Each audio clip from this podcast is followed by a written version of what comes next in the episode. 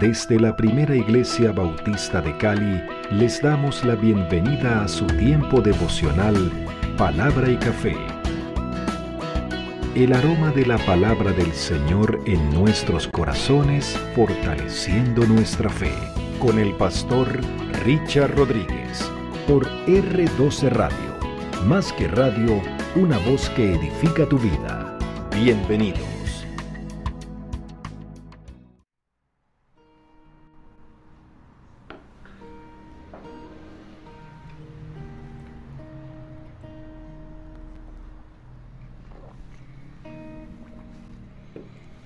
Muy bien, mis amados, vamos a nuestro tema de hoy.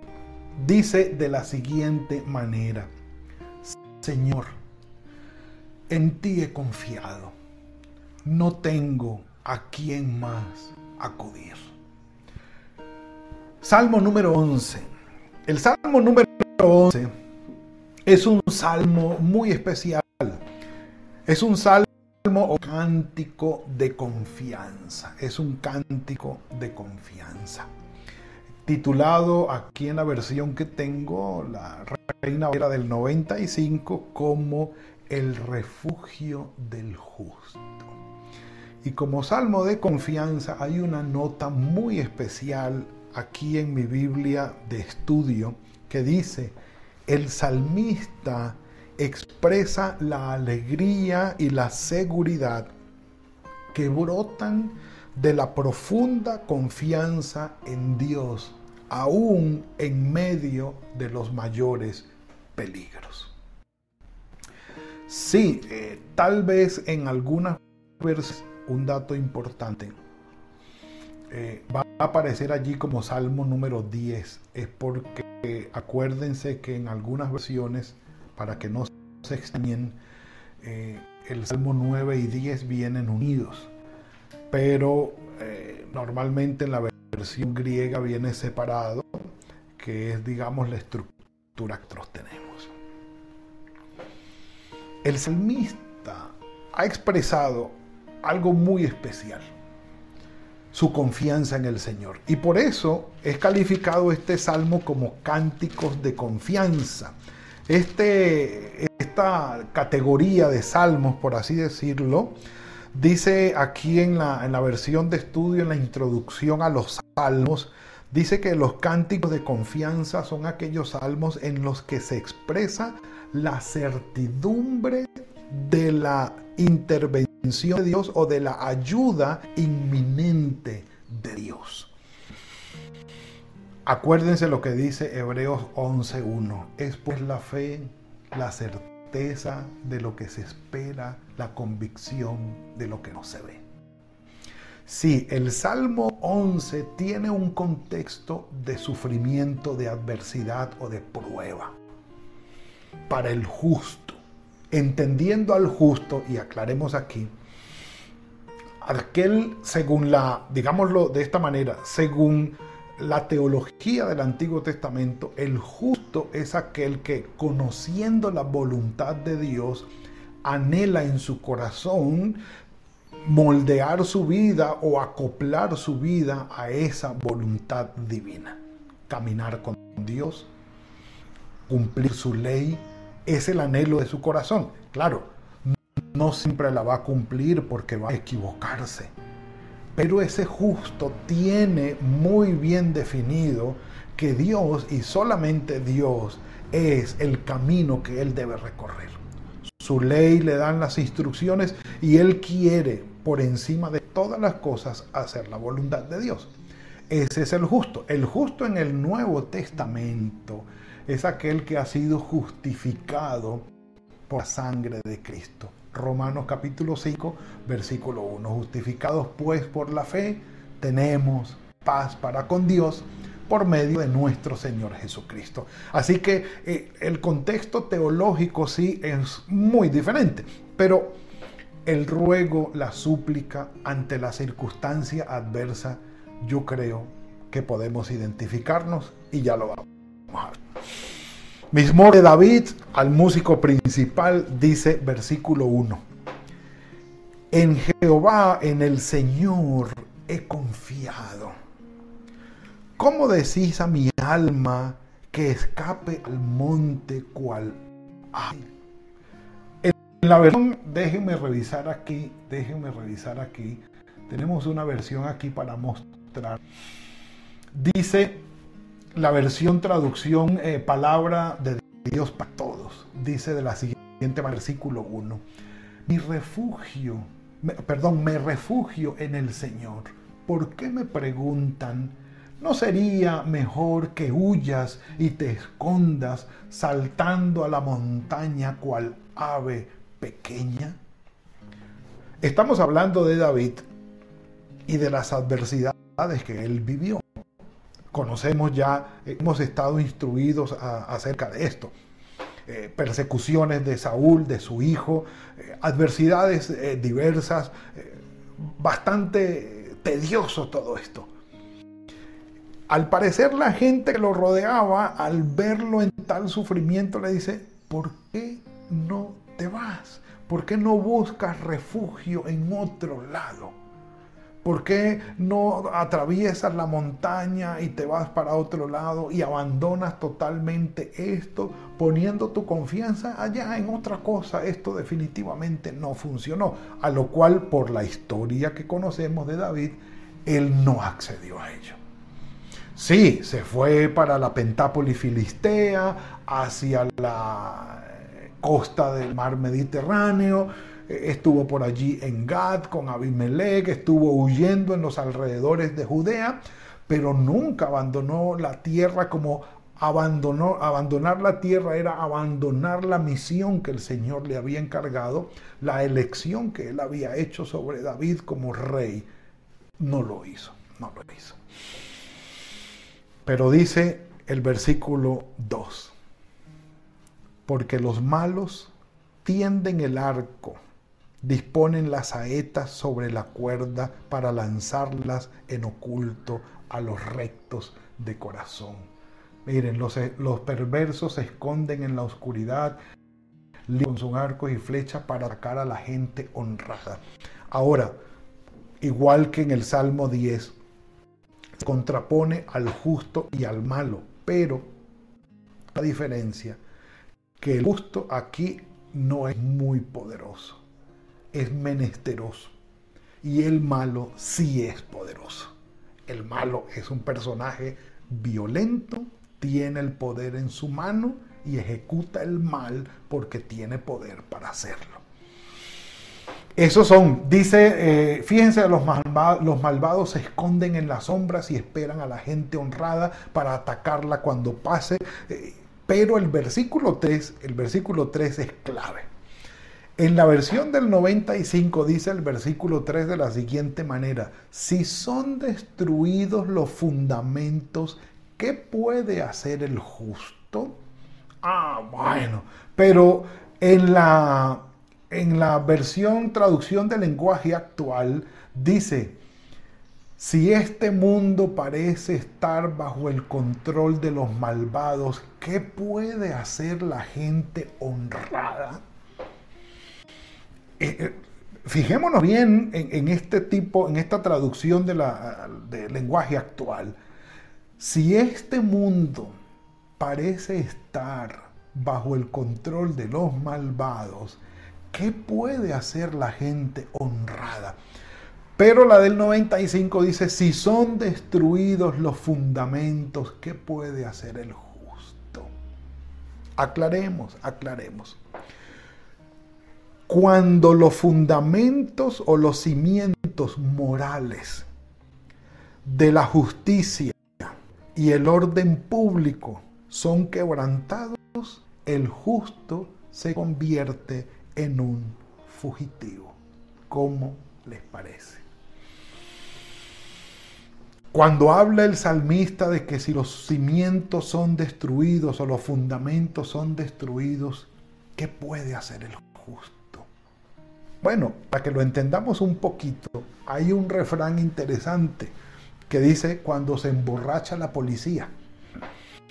Sí, es decir, cuando están en el poder y, en la, y son autoridad y están gobernando y están rigiendo al pueblo, ellos que son la autoridad se pervierten, quebrantan la ley, quebrantan los fundamentos y prácticamente llegan a fungir como unos fogidos, como unos malos con poder y en el poder, dice el salmista, el justo se convierte en un fugitivo.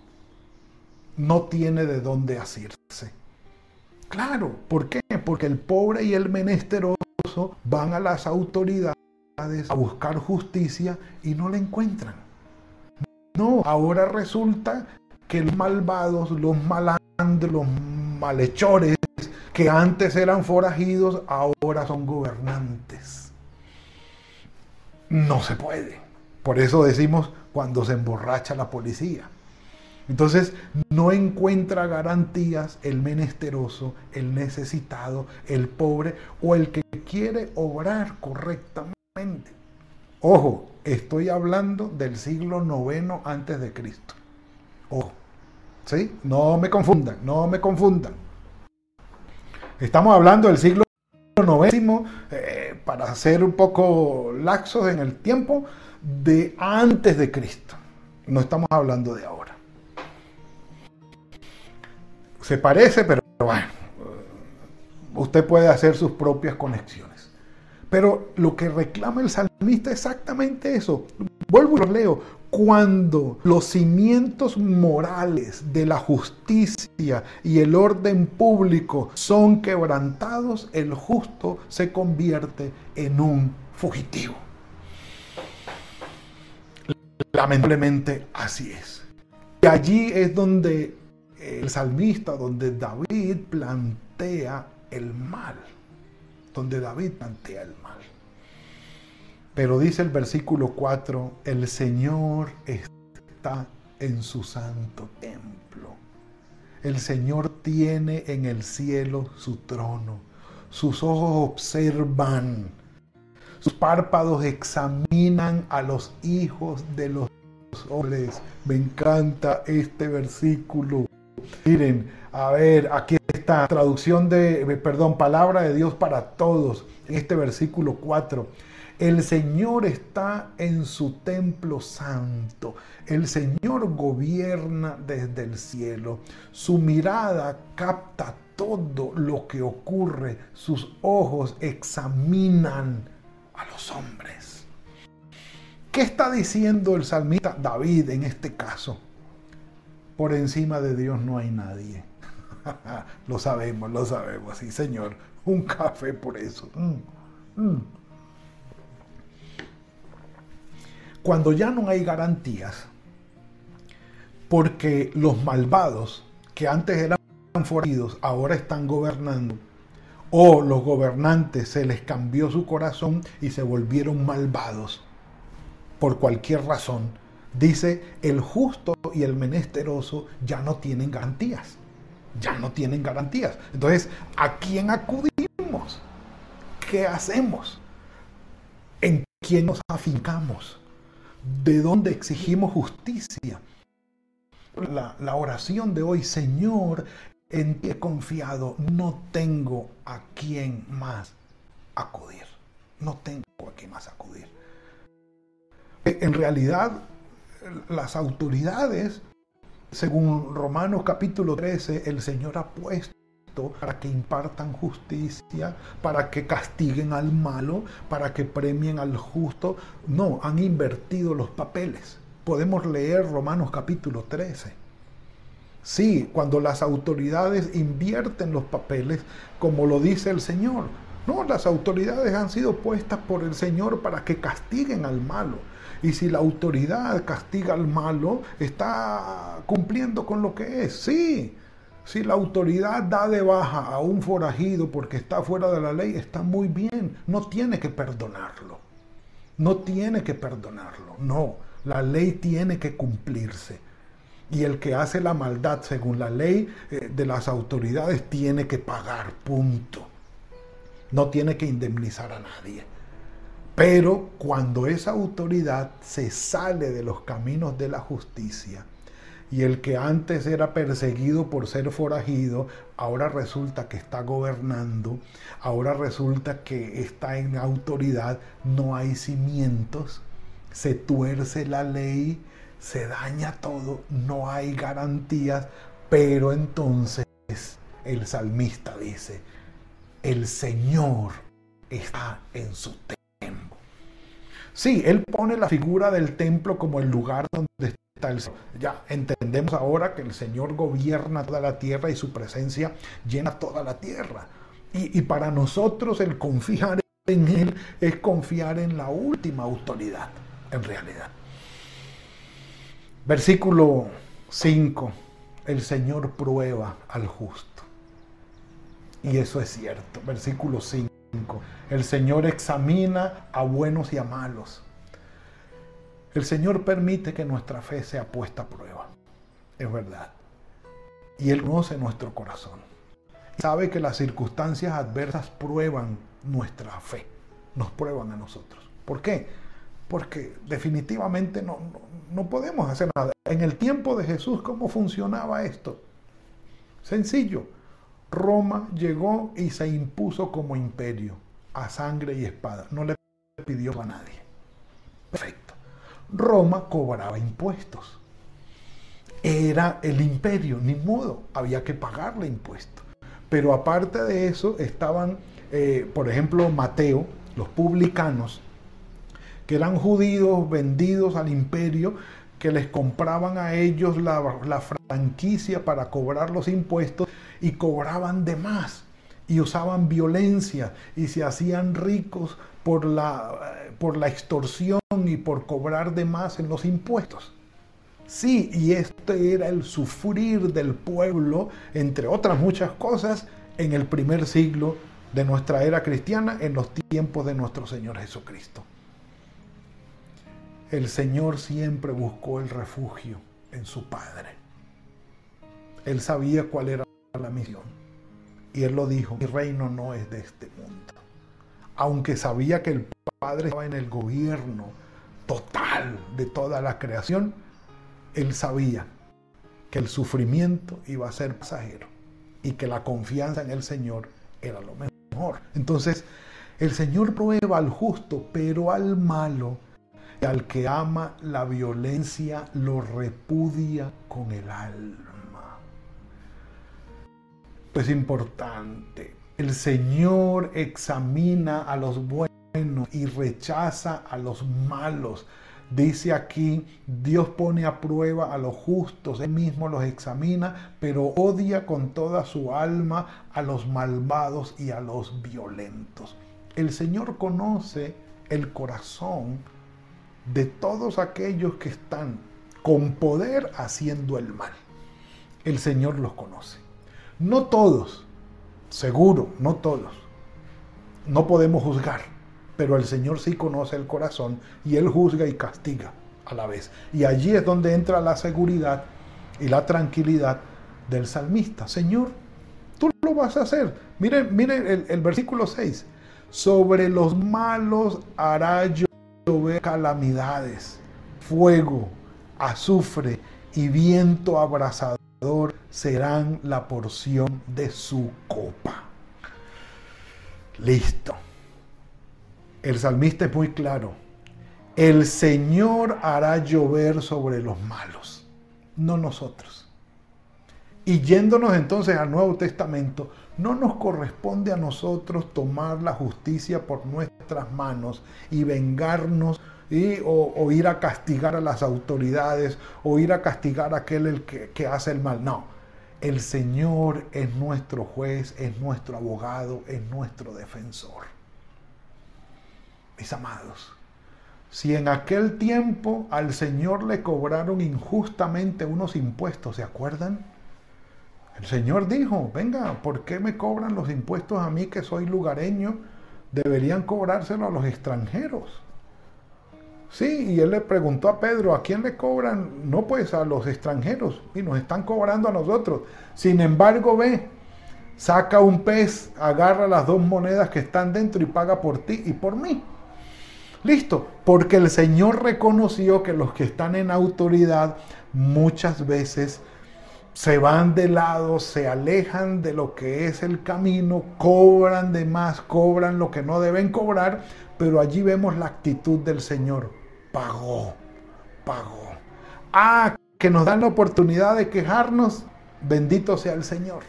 Pero si al final la autoridad derrumbó todos los fundamentos y no va a hacernos caso, definitivamente no le va a importar el pueblo, busquemos al Señor. Nuestro refugio es el Señor.